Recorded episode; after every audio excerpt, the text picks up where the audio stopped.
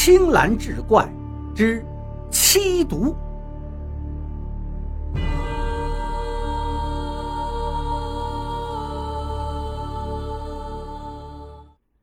九九年的夏天，一个村里发生了一件事儿。李家的独生子跟媳妇儿早上三点钟骑着三轮车去做生意，结果在高速路口被撞了，媳妇儿被撞成重伤，儿子当场死亡。肇事司机逃逸，这家人家呢悬赏几万块钱寻找目击者，结果没有消息，一时他家就成了村里人议论的焦点。有的说活该呀，有的说可惜那个娃了，那个娃不该死；有的说有钱能怎么样？有的说哎呀报应了，反正是说什么的都有。过了一个礼拜，肇事者实在找不到，他们家就决定先把儿子埋了吧。李家的一位本家长者就去请王师傅来油漆棺材，因为死的是年轻人，所以呢都是随便买个普通的棺材，让画匠用生漆一漆了事，非常简单。王师傅一听是给一个横死的年轻人漆棺材，根据他的经验，这种活最好不接，因为什么呢？煞气太重，甚至会对自己不好，所以他就想推掉。但是李家的长者好说歹说，再加上自己师傅给自己也教过一些破法跟一些简单的辟邪之术，也就同意了。自从他遇见了一些不正常的事情之后，他也开始信这些怪处了。因为是后天要入土，特意第二天中午他就赶过去，因为趁着中午阳气比较重，心理上感觉有些安全感。他带着师傅留给自己的毛笔。据他师傅说，这支毛笔能辟邪。一踏进那间大门，他就感觉这气氛很压抑。明明是大夏天，却感觉身上凉飕飕的。那白煞煞的棺材就摆在堂屋中间，旁边是几个颜色妖异的花圈，冷冷地摆放着。王师傅跟那家人寒暄了几句，喝了几杯酒，就开始干活。因为死者是年轻人，所以不太讲究。直接用腻子一打，就开始上油漆了。没多大功夫，活干完了。主人留着吃饭。吃饭的时候，李家的长者突然说：“王师，听说您还有些法呢。”王师傅一听一顿，隐隐感觉不好。“您听谁说的呀？我就是一个画匠，能有啥子法？您有什么事儿？您村上不是有阴阳先生、顶神什么的吗？”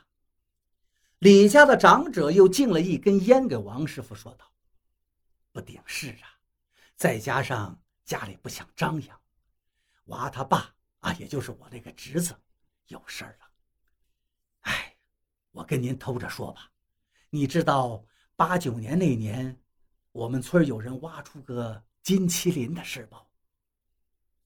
知道啊，当时挺轰动的，多少人都看见了。难道就是你家人？”王师傅满脸疑惑，长者吐出一口烟道：“是啊，就是我侄子，这个娃他爸。十年前呀，也就是八九年的秋天，我侄子呢犁地的时候，犁到了一个小孩拳头大小的金麒麟，当时周围的村子都轰动了，倒不是他要声张。”是因为有好几个人当时都看见了。刚挖出来的时候，他也不知道是什么东西。几个人研究了半天，最后呢，一个老师断定这是个文物，还是个金子的。他一听是金子的，就连夜到城里找了个亲戚，把那个卖了。听他说是卖了五万，可是到底多少钱，咱就不知道了。好家伙，卖了那么多！运气好啊，可是这跟他现在的事儿有什么关系呀？王师傅问道。别急，你听我说，昨天晚上闹凶了。老者压低了声音：“啊，咋回事啊？”王师傅更加吃惊了。昨天晚上娃回来了，找他爹呢，上了他爹的身。说是要他爹的命，说是他爹把他害了。老者的声音都有些颤抖了。这是咋回事啊？咋能说他爹把他害了呢？王师傅更加诧异了，他料想到是怪事儿，可是没想到会这么怪，哪有自己娃想要自己爹的命呢？唉，造孽呀！最后呢，我侄子被整的不行了，才跟我说了实话。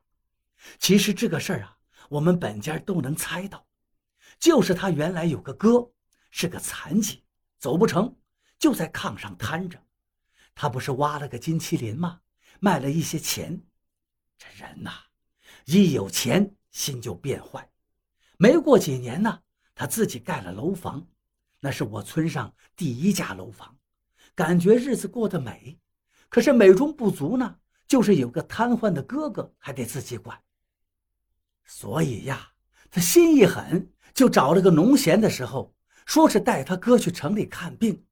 没想到啊，其实他是把自己哥哥背到渭河里，挑了个水深的地方给扔下去了。然后呢，他在外头躲了几天，抱了个骨灰盒回来，说是他哥死在医院火化了。虽然村里人都怀疑，但是毕竟是人家的事儿，也顶多就是说说闲话。所以才有了昨天晚上闹凶的事情。哎呀，真是报应啊！虽说现在做生意赚了钱，可是后代没了，难怪呢。这事儿啊，确实太损阴德了。你看这样吧，我试试看，行不行呢？就看老天爷了。王师傅听完，无奈地说道：“王师，客气话咱也不说了。”我肯定亏待不了你。李家的长者诚恳地拍了拍王师傅的肩膀。晚上啊，您叫几个顶神，把神位一安，我晚上过来。